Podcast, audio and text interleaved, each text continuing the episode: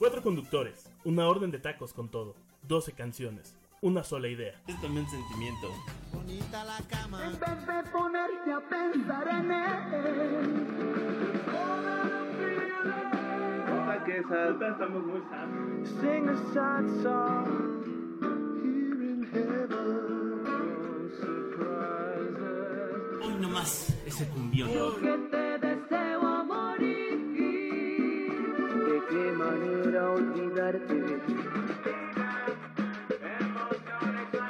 Hoy nomás ese cumbión. Hoy nomás ese cumbión. Matemático, programático, dramático, emblemático, temático. Ay, yo tengo algo especial que quiero decir. Bienvenidos al temático. Un bonito temático de hace 30 años, amigos. Dedicado a La. Ayer me llegó una coca de Stranger Things con mi pedido de Uber Eats. Sí, fíjate. De cosas Me di raras. cuenta en la mañana que iba a tirar la lata y yo, ay, No, no, sí. sabía agarrar esta lata. Si Al traes. revés. Sabía Pepsi. Era, era la nueva coca, New Coke. New Coke. Si Stranger Things lo puede hacer, también temático lo puede hacer. ¿Cómo que no? Y vámonos con un bonito temático dedicado a la década de los 80 y la música que salió ahí. Qué buena música tuvo los 80. Para todos los géneros, para todos los gustos. ¿Dirías que, que el- Sí. nuestro Michael Byers es Matita? Sí. Sí. Nomás no me hagan cosquillas, por favor. Quiere decir que su novia tiene. Solo no quiero ser el negro odioso. Eres el negro odioso. Oye, ese es racista. Apret. Con Apred. Con pared. Pero también podría ser un príncipe perdido en Nueva York, como Eddie Murphy. Porque los 80s. O sí. Uy, sí. Grandes películas. Que después de los años me di cuenta que en tele abierta la censuraban. Mucho. Grandes películas de los 80, Duro de Matar. ¿Duro de matar de los 80s? ¿No? La ¿90s? primera sí. Fíjate. Estoy casi seguro que lo tengo que buscar en Wikipedia. 88. Ah, ¿Gremlins de cuándo es? Arma 80. mortal. Arma mortal. Volver al futuro. Dark Crystal. Dark Crystal está en Netflix, por cierto. Sí, Pues vean. van a hacer una nueva edición, versión, ¿no? Sí, sí, sí. Pero ahí está la versión clásica. El laberinto. Laberinto desde este, esa de Tom Cruise cuando es chavillo y anda Uy, con topón. No, le quisiera ser grande. Bueno, pero también topón. y quisiera ser grande. No, cuando es cuando sale este el que es eso y Frankenfurter, pero de diablo. Este ¿cómo se llama? Tim. Curry. Tim Curry de diablo, Legend creo que se llama o algo así. La historia sin fin. Pero sin fin, sí, Star Wars. Todo lo que tenga que ver ahora que ustedes descubran con Stranger Things, que creen ya existía hace 30 años, amigos. El Nintendo. Los Nintendo salieron en esa época. Que eran del diablo. Siguen siendo del del diablo. Diablo y. Indiana Jones. Siguen siendo. Ferris Bueller's Day Off. ¿Cuántas buenas películas? de Star? Wars, ¿no? Casi todas las que vimos porque fueron de nuestra época. Terminator. Uno. Ah, Karate Kid, claro. Karate Kid. Ah, Stand By Me. ¿A poco es de los Stand By Me es del 86. Pues por eso le hacen homenaje en Stranger Things. Ah, La Princesa Prometida, que también es bien divertida. The Winnies también, que esto. Goonies. Blade ¿Dijiste, Runner. ¿dijiste los. Winnies? Los Winnies. ¿Los Winnies? El club del el Breakfast Club, el club de los cinco. Ajá, ajá. O sea, básicamente todo el cine de este... El Super ¿Cómo se? Ese director de este Los John Boys. Hughes. De John Hughes. El Resplandor. Full Science. ¿Eh? Antes de que fuera una serie. Y Buffy, antes también de que fuera serie. No, Buffy sí es de los 90. ¿Sí es de los 90? Sí. Tómela. Sí, sí, sí. Ya mataste Uh, chiste. Full Metal Jacket. ¿Mm? Es del Sí, 87. yo creo que sí. Billy Ted, la, la fabulosa aventura de Billy Ted es del 89. Que va a salir tercera parte el año que Sí. entra. Con Keanu Reeves ya ruco. Sí, eso se puede. Roger Rabbit. Pues Keanu Reeves no le envejece. Y pues este es el temático chaborruco. Qué bonita década. Qué bonita El década. de... Ni crecimos en esa época, bueno, no lo sé. No, no, no, no, la verdad es que no, Es más, 75. Matita ni nacía. No, yo sí, Sí, pero... Matita ni Me tocaron existía. dos años nada más del, de los 80. Como el miembro más senior de esta mesa, Sí. nací en el 85, entonces no, no se aplica. Ok. Pero mis hermanos sí crecieron durante los 80 y pues todo, lo- todo eso me lo pasaron a mí. Y para empezar eh, este viaje en el tiempo, vamos a poner Uptown Girl de Billy Joel. Don Billy Joel. Uy, Don Billy no. Joel. Ignorante. Este también podría ser temático de Universal Stereo. Sí, total. Todos son los temáticos de Universal Stereo para nuestra edad. Sí, ya. Eh, esta canción de Billy Joel fue lanzada en el 83 en su álbum An Innocent Man. Y la letra describe un obrero del centro tratando de atraer a una chica de alta sociedad. Que en el video, de hecho, es un mecánico y llega la que es su esposa, que era una modelo, bueno, la que era su esposa en ese tiempo. Órale. O sea, como amor prohibido, pero al revés. Así es. Em, Como telenovela mexicana, pero a la inversa. Ándale. Según yo, la que sale es esta Christy Brinkley.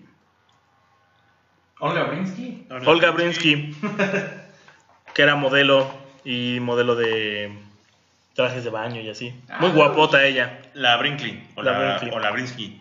Las, las dos. Eh, ujú, y que lo- el único que lo quitó del número uno fue Karma Chameleon, que también hubiera estado genial aquí. Ah, de, este, Cualquier cosa. de esta temática podemos hacer como 6, 7 volúmenes y no acabaría. No pasaría nada. Y nada más para confirmar, sí, sí, sí, sí, es Sí, Christy. Brinkley la que sale en el video. Eh, que le da un aire a Claudia Schiffer. Tipo. Tipo. sí, más madurona, pero sí. tipo. Bueno, no en ese tiempo. Ah, bueno. Ahora no. Eh, y hay una versión de Westlife.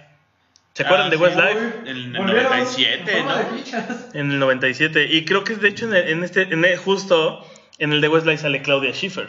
Ah, mira, hace sentido. Ujú. Y es con ellos cantando. Y sale eh, el que era Mr. Fantastic en los primeros Cuatro Fantásticos. El actor. Ah, sí. Creo que es Loa Grofford. No me acuerdo bien. Pero ese tipo. Y salen siendo unos cretinos hombres ricos. Todos. Mientras los de Westlife están atendiendo el... Y eso también nos lleva a... Alejandra Guzmán y los de Cabo hacen una parodia de ese video. No de la rola, pero sí de ese video. ¿Ah, sí? Sí. Órale. Ajá. Hacen una parodia de sí mismos todos los días, pero bueno. Sí, sí, sí. Y pues nada, es una canción zona, así grandota, enorme. Del gran Billy Joel. Del gran Billy Joel, buen tipo Billy Joel. Eh, Grande Cobillo. vamos a escucharla. Ah, tengo mi carrito de juguete, eso no es justo. Me gusta seguir grabando. No, no es cierto, sigo grabando. Bueno, esta, esta canción es, de lo, es del 1980. Todo un clásico. Genial para cuando estás perdiendo la cabeza, genial para un soundtrack de película donde eres un villanito malvado, no muy malo, pero, Pero malo. pero malito. Qué, qué, buena década para el metal fueron los 80s. Sí, ¿eh? Todo gracias a cosas como Ozzy Osbourne de solista. Porque esta canción es Crazy Train. El tren locote. Se la recordarán como el intro de, de, la, de la serie de los Osborns, solo que interpretada por Richard Cheese. Sale en Megamente. Sale en Megamente. Salen varios rock bands y guitar heroes. Y Buena tiene, película, tiene un Megamente. solazo de guitarra por el buen. ¿Cómo se llama? Es el nombre de este dude. El Randy Rhodes. Randy Rhodes, que sale en la portada del sencillo, quien se murió en un accidente de avión. Sas. Quien por cierto le tenía miedo a los aviones y le dijeron, no pasa nada, No pasa nada. avioneta". Toma. Y el día que se sube, que se muere. Y estaba súper triste porque ni hacía drogas, ni fumaba, ni tomaba. Era, era bien sano, mira. Sí. Y así todos anotes, se murió y otros bien puercotes atascados allá joven, andan. ¿no? Que murió a los 20 y algo. Sí. Pobrecito. Y el Ozzy sí lo a sintió 25. mucho. Sí lo sintió mucho. ¿Se volvió más loquito de lo que ya estaba? Llévame a mí. Pues sí, sí, sí cayó en el alcohol otra vez. Pues sí. La, la- la verdad, Ozzy Osbourne es tan bueno como el guitarrista que lo acompaña, ¿no? O sea, Sí. Black Sabbath es muy bueno en la etapa de Ozzy por Tommy Iommi. Iommi y Randy Rhodes. Y después se juntó con el de Black. Label. Ajá. Sí, sí, sí, sí, sí, pero Randy Rhodes pues, se veía que iba para, para mucho. Sí. Con esos solazos de guitarra. Tenía potencial ese chamaco. Y bueno, pues Ozzy Osbourne, que inició su carrera de solista después de que se fugó con la novia de su productor, con la hija de su productor, más bien, con Sharon, Con Sharon. Que le dijo, yo te produzco, papu, vente para acá. Órale, pues. Y eso hicieron y lograron un gran fama en los 80. Sí, sí, sí. Entonces, pues una gran rola. Gran momento importante para el metal. Me gustaría seguir hablando, pero mejor los dejamos con esta canción de 5 minutos 20 segundos. Eh, Pues vámonos con un super clásico el guapo y del, sensual. del pop ochentero, el guapo y guapo y sensual. Estúpido y sensual George Michael. ¿Y qué creen? No vamos a poner las Christmas. Ah, Last Christmas, give me my heart. Ay, sí, y sí me dan ganas de ponerla, pero no. Vámonos con la fe, la prueba de fe. Vámonos con Fate. Ah, cabrón, no se llamaba George Michael. Entonces, ¿de quién estamos hablando? De Georgios Kiriakos Pani, no sé quién. Panini. Panini. Panini. Mira, pues. Vámonos con Fate, que es justo el, El inventor primer del panini. sencillo del primer disco solista de George Michael Después de Wham. después de Wham y, y que terminaría siendo un super exitazo, uno de los mejores discos de la época de los 80s y probablemente también del, del pues, la música pop, entre rock y pop. eh, muy buen disco. La verdad es que cada vez que puedan escuchar el Fake completo, échenselo. Es de esas épocas en donde hacer un disco completo valía, le, le echaban mucho corazón a las canciones y a la música. Y George Michael no tenía ningún desperdicio en ese sentido. Es probablemente su álbum más clásico de todos y del cual se desprende, les digo, esta primera canción que se llama Fake, que saldría como sencillo el 12 de octubre del 87, el mismo día que saliera el álbum a la venta, y que ahora pues ya tiene sus 32 añitos de andar circulando, pero qué épica, épica canción era. Y ustedes la reconocerán justo por el intro de órgano de iglesia, la, la guitarrita movidona tipo eh, Crazy Thing Called Love de, de Queen. Y justo Del también Queen. por, por ser, eh, de- bueno, porque en esa época George Michael tenía ese look que lo caracterizó bastante en un momento dado, que era el Sí. pantalón de mezclilla, la chamarra de cuero y, y, eh, y los, este, las Ray-Ban. Tipo como, Como Ringo Top Gun, Tobar. como Ringo Tobar y Top Gun, así, Pero pero, 100% más gay. pero inglés y más gay. ¿Y cómo sabíamos que era gay? Porque tenía un aretito con un símbolo gay colgando. Por eso. Así es que... eh, Oye, También ya se nos fue George Michael. sí, cara. Por eso hablamos de su Last Pues fue su Christmas. Christmas. Sí, yo sé, pero. Fue hace, ya- Triste. ¿Cuánto fue? ¿Tres años? Tres años, dos años, no sé. Aún lo seguimos extrañando. Bueno, 2016 ya va para Ya. cuatro años. Extrañamos su guapura, extrañamos su sensualidad y extrañamos Estilo. también su vozarrón porque era uno de los pocos cantantes que le llegaban al tiro al Freddie Mercury. Y a Pedrito Fernández. Pues fue de gira con un tiempo, ¿no? Sí, bueno, pues este, cantó ahí en el tributo a Wembley. Tributo. No, pero aparte estuvo como con- vocalista oficial un rato con Queen. Mira, fíjate, lo hubiera hecho, pero pues cada quien sabía a lo que le tiraba. De todas maneras, como sea, este es un rolón, no pierdan detalle. Hay, como nota curiosa, un cover de Limp Bizkit, que se hizo famoso también en su momento. Pero vámonos con el original, con el original e incomparable George Michael D, algo matita. Oye, ¿y alguien se acuerda del otro integrante de Wham? ¿Quién? Era su productor. Ah, sí. Ah, sí. Sí. O sea, se desintegraron como grupo, Pero usted lo- lo- él lo produjo como solista. pero él lo produjo como Ah, solista. mira. Sí, este, Andrew Wrigley, o Wrigley, o algo así. Mira, qué bien. Y él sigue vivo. Pensé que se habían peleado o algo así. Sí, yo también. pasa. No, en realidad fue así como, güey, güey, yo creo síguele que... tú, tú eres el del sí, talento. sí, sí, tú, tú síguele, te vienen a ver a ti, güey, Ujú. ¿no? Y ya, en eso acabó. La verdad es que acabó bien, seguían siendo cuates y todo. Y bueno, de George Michael, mejor recordarlo por su música que por su gusto a los peces. Así que, vámonos con Fate, del álbum Fate, de 1987, discaso, George Michael. Cambia la C por N. Y estamos de regreso en temático de los 80. 80s, Universal 90s, Stereo. ah, no, puro 80. Ey. Puro Weekend. 80s. 80s Weekend. Bueno. Weekend de Universal Stereo. Pues nada, voy a poner a los Pretenders. Ah, Don't get ¿De qué está? Justo voy a poner Don't Get Me Wrong. Gracias, Mata, gracias. De nada. Eh, Don't Get Me Wrong es una canción lanzada por este grupo de Pretenders en el 86, una canción del año, de, de mi año, del año. Del año. y se puede encontrar en el álbum de singles. Eh, Don't Get Me Wrong fue el segundo, la segunda rola que llegó a un top 10 dentro de las listas de Billboard, del Billboard Hot 100. Y pues eh, un poco también es un homenaje a la serie de los Vengadores, no los Vengadores de Marvel, sino esta Ah, serie de británica Ujú, de espías. Y pues nada, los pretenders son- suenan chidos, la canción está bien padre, es muy ochentas. Eh, la vocalista líder de los Pretenders estaba bien guapota también. Estaba, a su manera. Sí. Digo, ya está grande, pero. ¿Su papá ya está grande? De hecho, ya solo ella es los Pretenders. Todos los demás, o ya se retiraron o ya se O murieron. ya se murieron. Sí, que es este Chrissy Hind. sí. Y todavía hace un par de años sacó un disco ella, como de Pretenders. Y todavía canta chido. Y entre los antiguos miembros estuvo Pete Farndom, Johnny Marr, Adam Seymour, Andy Rourke. ¿Eh? Johnny Marr Andy es el de. Rourke. Johnny Marr es el de los, los Smiths? No. Ese es otro, otro Marr. Seguramente sí es Johnny Marr de los Smiths. Mira. Johnny Sí. Marr de los Smiths estuvo en los Pretenders. Y yo diría que sus este sucesores espirituales serían. Ay, se me fue el nombre de estos güeyes que son hermanos, además. ¿Oasis? No, no, no. Her- hombre y mujer, hermanos. Los White Stripes.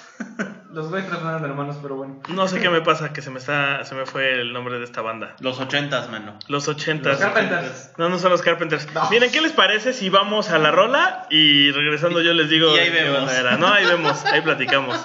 Vamos a escuchar Don't Get Me Wrong. Y volvimos, vamos, seguimos con el synth pop y una de las bandas más Oh, sí. representativas. Ah, de espera, este espera, espera, género. espera, espera. Eh, la banda era los Magic Numbers. Ah, sí, cierto. Ya te acordaste justo cuando. el- Justo cerramos y me acordé de, que- de los Magic Numbers.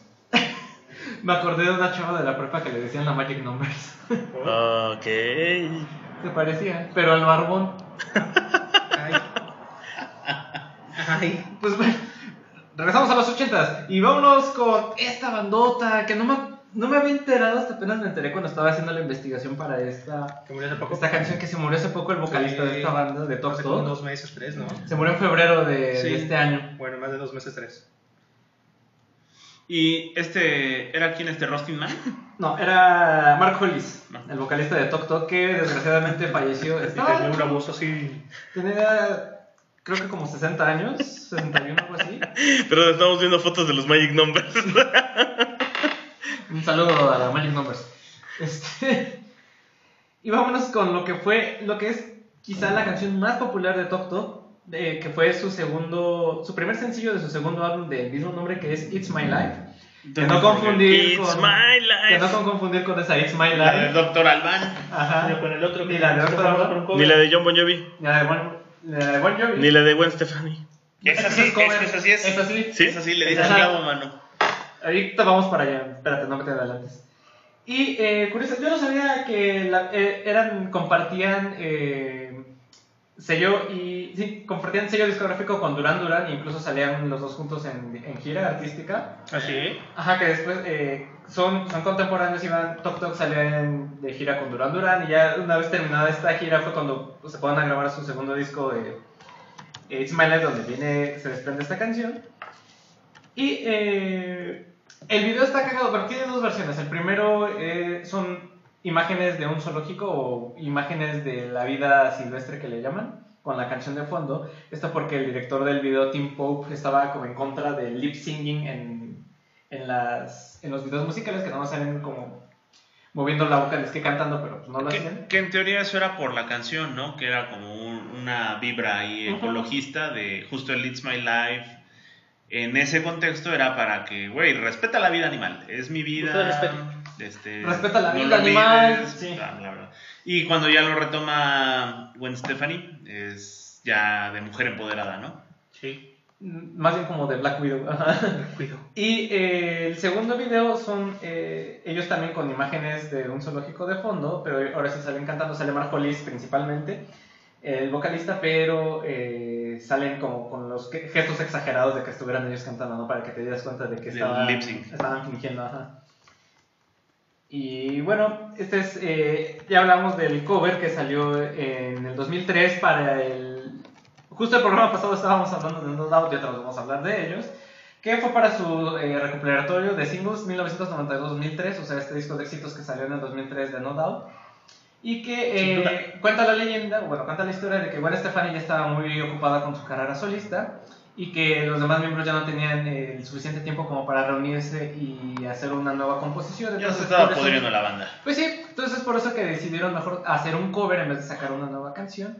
Y estaban entre esta, eh, Don't Change de INXS, que también pudo haber entrado perfectamente en este Sí. programa, y A Question of Lost de Depeche Mode, que Uf, uf, qué chido. Estaban entre esas tres canciones, se decidieron por eh, It's My Life de Tok Tok y la verdad es que es un gran, gran, gran cover. Al principio cuando- me incomodaba un poco porque me gusta mucho la, la original, pero decía, ay, de seguro no va a ser tan buena como la original, pero la verdad es que, Es que sí. sí, sí está a la altura de, Sí. de- de la original. Echaron ganitas. Sí, se le echaron bastante ganas.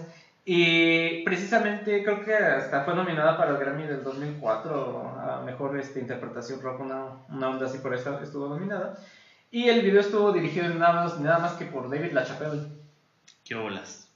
Y bueno, que es, este, es esta eh, reminiscencia a una película de los 30 donde pues Gwen Stefani es una, es una viuda negra que eh, Está juicio, basada ¿no? en Jim Harlow en esta, en esta película de Martin Scorsese del aviador está basada en ella su interpretación y que eh, Básicamente es la matita. ¿Eh? Sube la pumba. Y que básicamente están, eh, más bien, Gwen Stefani va matando a cada uno de los miembros de, De la banda. de la banda que se supone que son sus esposos. Y ya después. Y al final van- está en el juicio, ¿no? Ajá, y al final están, bueno, el- en paralelo lo van enjuiciando. Y ya cuando la van a freír en la silla eléctrica, ya después salen este, sus esposos riéndose en el, en el cielo de ella. Así, "Ah, ja, ja". Pues esta canción me gusta mucho, es de mis favoritas de, de esta década, si no es que de otras décadas también. Es una canción, como mencionas tú, eh, bastante empoderada de que te dan ganas de subir a la radio. de- No sé por qué me imagino a Luz con sombrero de copa. Sí, Pues yo creo que es por cómo canta. Muy elegante. sí, muy, Yo- muy Ahorita que dijiste sombrero de copa, de hecho yo dejé fuera para este temático a Taco. Taco, taco, taco. Ah, la de este. Oye, ayer estaba escuchando. Put it on the Ritz. Sí. O tiene otra, aparte. Ahorita te digo cuál estaba escuchando. Bueno, vámonos mientras con el segmento de Talk Talk It's My Life. Y hablando de sombreros de copa, ¿sabes quién tenía un buen sombrero de copa? Uy, Slash. y lo lucía con todo en este disco. Estamos hablando de Guns N' Roses. La pregunta es, ¿tiene cara? Sí, se ve a November Rain, está muy feo. Es como el tío Cosa, es puro pelo. No, no, no, ve a November Rain. Sale ahí su cara. Creo que por eso es el divorcio, ven la cara de Slash. le divorció. Ay, no, Ay, no, no, se muere la tipa, se muere la, la novia. La esposa. Con que esta es la cara de casarse, mejor me De divorcio. patatús. Bueno, Guns N' Roses es una banda de hard rock de Los Ángeles, De formada en el 85. Es esa época donde en Los Ángeles había mucho, mucho metalito. Bueno, en Mucho- California en general. Mucho metalito y mucho hairspray. Y Mucho, mucho, mucho spray, sí, sí, sí, mucho spray. Todavía de esta escuela del glam rock, ¿no? Sí, un poquito. Y fíjate Sí. que Guns N' Roses para mí es una relación de amor y odio, porque se me hace un poquito del equivalente a cuando alguien te dice que es bien rockero y escucha Guns N' Roses. como cuando alguien te dice que es bien gamer y juega FIFA. Sí. Yo soy bien gamer, me encanta el Plantas contra Zombies. El Fortnite. Por ejemplo. El Fortnite. Entonces, como sí, está chido, no son malos juegos, no, son, no es buena música de Guns N' Roses, pero hay mucho más, Como lo que va a venir después. como lo que va a venir después. Entonces, pues Guns N' Roses, formada por, por varias personas, Rose. por Dizzy Reed, Richard Fortus, McCuhan, Por- por- Rose, Slash. Por y mucha gente talentosa de la cual solo resaltan Slash y Axel Y Rose. Axel, Axel que se puso Sí. gordito. Sí. Y, y sí fue cierto que después estaba trabajando en un McDonald's. Que después del éxito de Guns N' Roses terminó trabajando en un McDonald's. ¿quién Pues fíjate sabe? que eso no sé. Oigan, ¿han visto el video de la anécdota de Colombia y los Guns N' Roses? ¿Qué pasa? ¿Qué pasó? ¿No la han visto? No, ¿qué pasó? El, hay un productor muy famoso en Colombia que es el, es el creador de Rock al Parque Ok. y de otros festivales así similares. Ese güey en los, ¿qué fue? ¿Es en los 80s? ¿90s? esto? No, bueno, Rock al ¿Cuándo, Parque es de cuándo- cuándo- 90s. cuándo fue el golpe de estado de Venezuela? 90s. Fue, bueno, fue en lo- esta historia es en los 90 entonces, porque fue justo durante el golpe de estado en Venezuela, estos güeyes llevaron a los Guns N' Roses a Colombia. Fue algo similar a cuando las primeras bandas vendían a México y entonces cuentan la historia de cómo se les cayó el escenario, empezó a llover, se les inundó, se les inundó el, el, el stage, los de Guns N' Roses se salieron, estos güeyes se agarraron a golpes con el manager. Uy, sí. Uno no, del- Es que aparte Slash tenía súper corta mecha. Uno de los socios era piloto y entonces habló al aeropuerto y les dijo que tenían drogas en el avión, hizo que subieran todo, luego bajaran a estos güeyes, les bajaran todo y les metieran mano por todos lados como venganza. Estos Porque- güeyes no se van de aquí. De hecho, está cañón porque este güey quedó en la quiebra. O sea, cuenta la historia y dice: Yo quedé en la quiebra y me tardé casi 10 años en volver a recuperarme. Y después se le ocurrió la idea de Rock al Parque y pues ya otra vez regresó como a la escena. Pero sí, de hecho Guns N' Roses ha estado en varios rayos. Tiene también como esa fama. Que Tienen- tienen justo- el de Colombia está impresionante porque además dicen que el comandante que estaba encargado de la seguridad le dio un paro cardíaco adentro de la tanqueta cuando vio los. Además. O sea, los riots que se armaron Ajá. afuera del estadio porque la gente quería entrar gratis. Sí, Luego sí, también sí. hay un desmadre con Metallica. Exacto, que fue el concierto en donde se incendió el James Hetfield. Ah, claro, claro. Sí, sí, sí. sí. Hicieron una gira juntos y en Ajá. un concierto de la gira prendieron fuego en el escenario, literalmente. Sí, sí. Bueno, Guns N' Roses también, una vez Axel Rose pateó a un fan, se enojó porque un fan estaba tomando fotos. No era en los 80, con Pero- una cámara y se, se dejó de tocar, se hizo rayo, todo un relajo. Ese, ese episodio de Los Simpsons donde Bart toca la guitarra y llega Milhouse y lo encuentra tirado en el camerino. Es Axel, ¿no? Eso está inspirado en Axel Rose. Sí, sí, sí. Antes, antes era chévere, dude. Antes lo hacías por el rock. Pues Jul- sí. Julio Correal es el productor que cuenta la historia. Axel Rose también no, no solo ha sido vocalista de Guns N' Roses, también ha sido vocalista de ACDC. ACDC, sí. Y sí, no, Y, no, y no, creo que, y creo que es el former vocalist, ¿no? Porque el que era el vocalista de sí ya se retiró porque Ujú. andaba quedándose sordito el señor. Sí, sí, El de de la boinita. Sí, el, el se señor Boinita. Ajá. El Lo señor bonita. Lafuente. Manuel Lafuente. Manuel Lapuente rockero. Manuel Lapuente australiano. y bueno, pues vámonos con Switch the Mind. Un rolón de Universal Stereo. El su chambelán. sí, La versión de Tropical Forever. Rola que pueden escuchar en un Volkswagen a todo volumen mientras chelean banqueteramente en la esquina de una Uh, calle. uh, uh. Y Slash se enoja porque es la canción que menos le gusta. Y la que más les piden seguramente. Sí, porque dice Es que el estaba- Ajá, que estaban ensayando la canción y estaba así nada más como saltándose cuerdas porque sí. Y resultó que de ahí salió una rola y resulta que de ahí salió un hitazo. Si pueden, busquen en YouTube eh, Bad Cover Switch Out of Mind. Oh, sí. hay, hay unos güeyes que tocan. El peor cover del El peor cover del calificado mundo. por el internet. Son unos güeyes que tienen su banda y tocan bien horrible esa canción. Pero la versión original es una canción muy bonita, top 500 de grandes canciones de todas las épocas para la Rolling Stone. Dedicada a la, la letra dedicada a la novia de ese entonces, de Ajá, Axel. que tenía ojos, ojos verdecitos, ¿no? Los verdecitos y que era aparte hija de uno de los Everly Brothers. No sé, de unos cantantes de los poco? 50. ¿De los Everett? ¿A poco? Sí. Órale, a ver. Y está, está bien, bien, linda, bien linda la letra. También ha sido número 6 en el- la lista de 100 canciones de guitarra de la Key Magazine. Granaciones. Canciones. Creo que viene en Guitar Hero 2. ¿no? Esos. No te los manejo.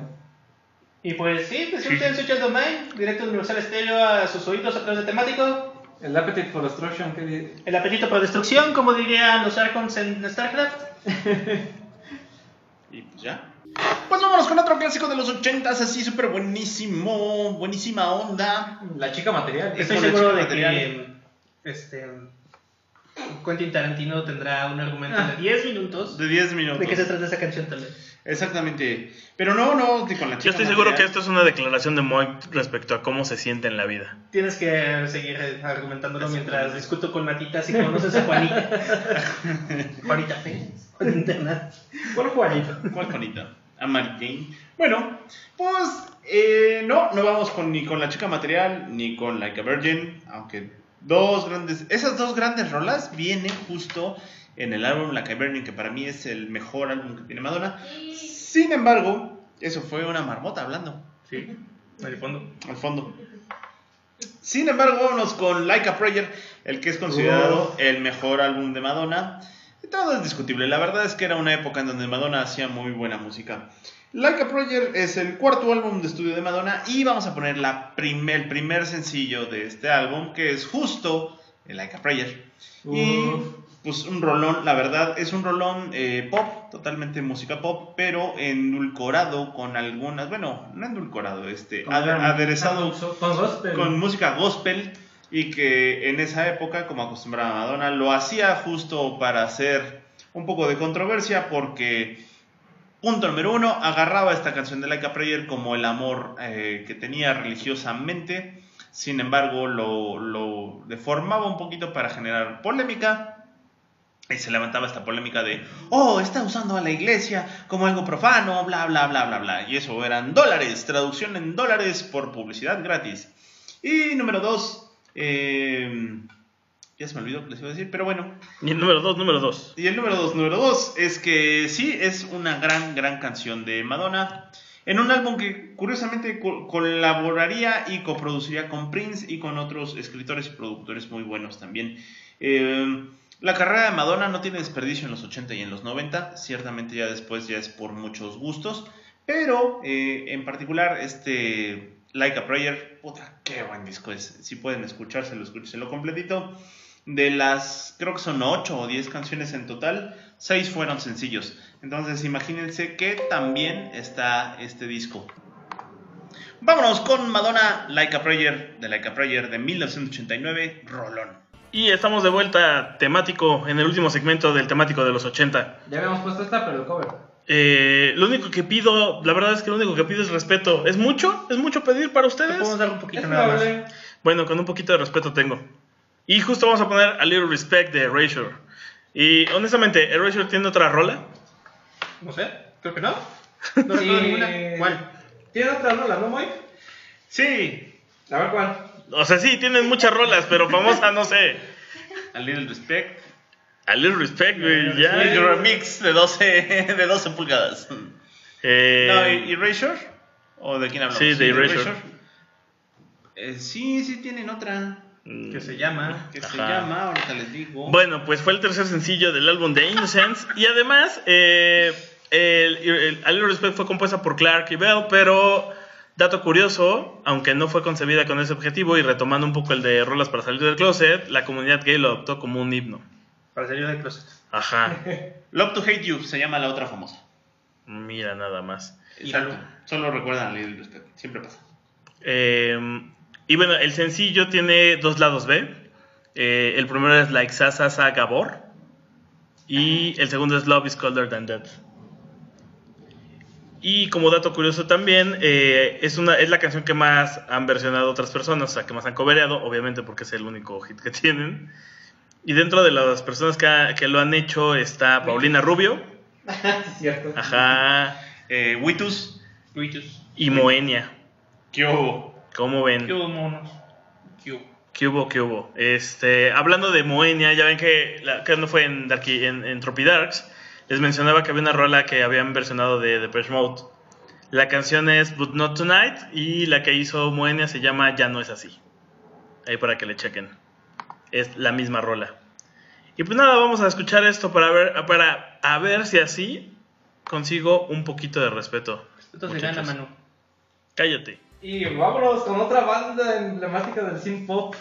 Que aquí, curiosamente, no voy a poner el hit, el hit de esta, de esta banda porque. eh, Oldie. De Fetch Mode. no, vámonos con A Flock of Seagulls, o sea, Ay, un- una de parvada de, gaviotas. de gaviotas. La parvada de las gaviotas. Chingos de gaviotas. Que son más conocidos por el peinado de su vocalista Mike Score, que traía así un, Como un el- peinado como de ave en vuelo, ellos mismos lo, lo mencionan, así con el copete en V hacia Pero enfrente. guafleado. Sí, Un pero todo copete guafleado. digno de envidia de Peña Nieto. Así es, y actualmente creo que ya ni tiene cabello el dude, ya está calvo. Lo aprovechó mientras lo tuvo. Pues sí, al menos. Y creo que esto es lo más- de, lo- de las cosas más emblemáticas de, de esta banda y que este, tal cual buscan una foto de, de A Flock of Seagulls y estos güeyes así respiran y transpiran ochentas así por los poros. No hay los. 80 encarnados. Pues vámonos con eh, de su primer, eh, de su álbum debut precisamente, el su álbum homónimo A Flock of Seagulls, de 1982. Ellos eran de, de Liverpool, igual que muchas bandas británicas famosas. Confirmo, ya no tiene cabello. ¿Verdad? Ya no tiene cabello. ya están calvos todos. Entonces me estás diciendo que A Flock of Seagulls tiene otra canción que no es Iran. tienen otra canción que no es I Run, Pero pero todo- Away, que es la más famosa de, de este grupo y que también estuve tentado a ponerla porque también es una gran canción. Pero esta la estoy poniendo precisamente porque es una gran canción y que creo que también merece reconocimiento.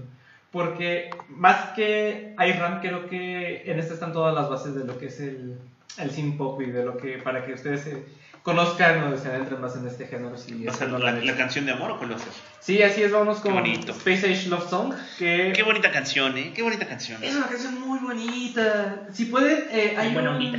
ahí ahorita les digo el dato de quién hace el cover. Hay un cover de... eh, ah, hablando de Tetris, la banda se llama Tetris, pero no me acuerdo Tetris qué. Pero no es Tetris Effect ni Tetris Attack. porque esos son... Human. Tetris. Ni Human Tetris porque es una banda... eh, Post-rock. post-rock rusa. Pero busquen el cover de. Así pónganle Tetris Space, Space Age Love Song y ya sale el nombre de la banda de la canción. Porque eh, hacen un cover de esta canción, pero en vez de hacerlo sin pop, lo hacen más eh, más este. más dream popero y les queda bien padre. Pero bueno, eh, la original viene en su disco, eh, como ya lo menciona Flock of Seagulls, su disco debut. Y es también conocida porque es la que sigue eh, en el disco después de Iran. O sea, si ustedes ponen el disco, eh, es el cuarto. Eh, Iran me parece es el tercer track. Y este es el que sigue después de, de esa canción. Tennis System.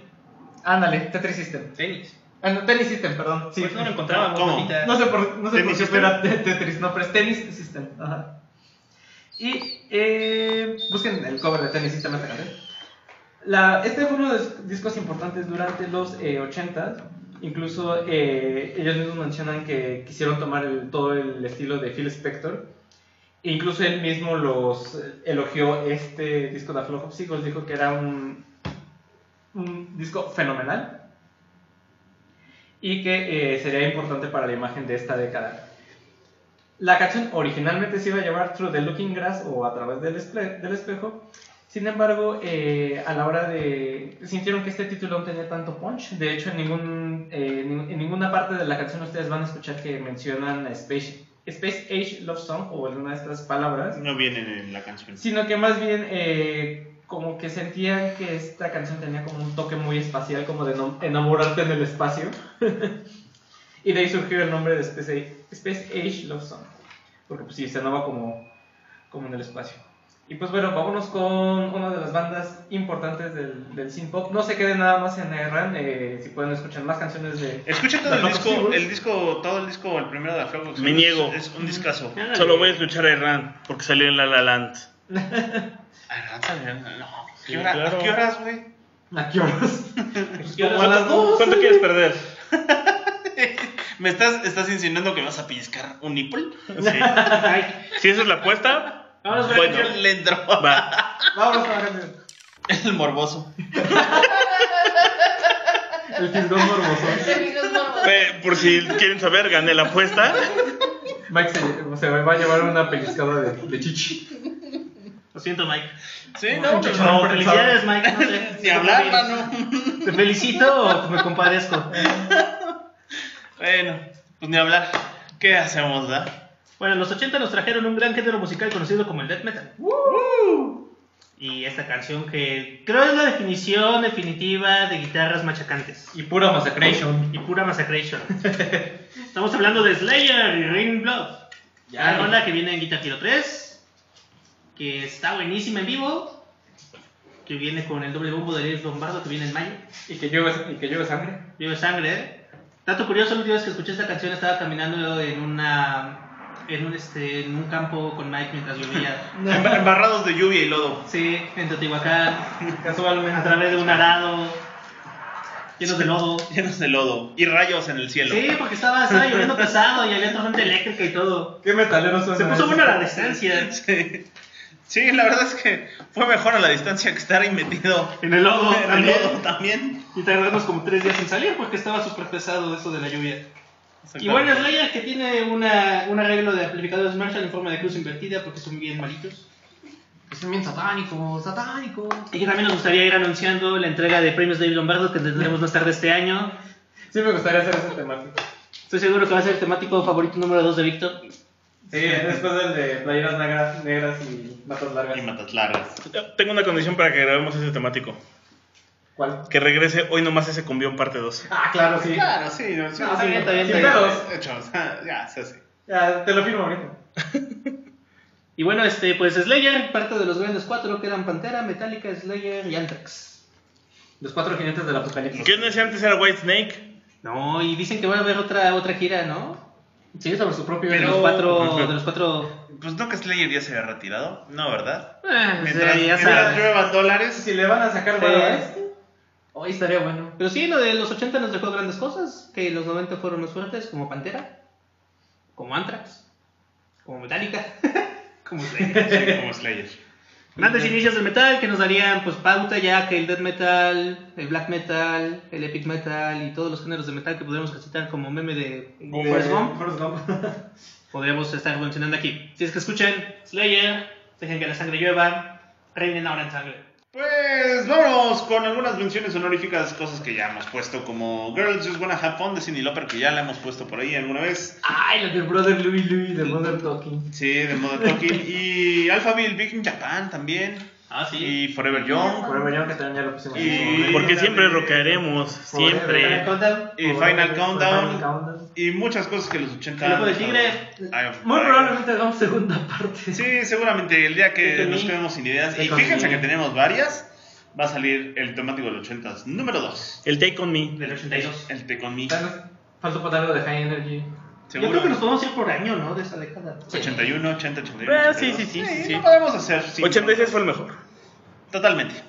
Y bueno, pues escúchenos en facebook.com diagonal temático de X En mixcloud.com diagonal temático. Temático Es- clásico. Escuchen el temático clásico donde ponemos puras temáticos, puros episodios clásicos como las rolas que pusimos el día de hoy. Ma temático. El- Salimos todos los jueves, escúchenos todos los jueves. Escúchenos todos Como los jueves. Ratonga, ah, no, ya era el martes. Este es el clásico, ¿no? Sí. No, el jueves es el Clásicos normal. como Ratonga. El jueves es el normal, el martes, martes es el, es el clásico. Ok, temático Ratonga. Muy bien. Y.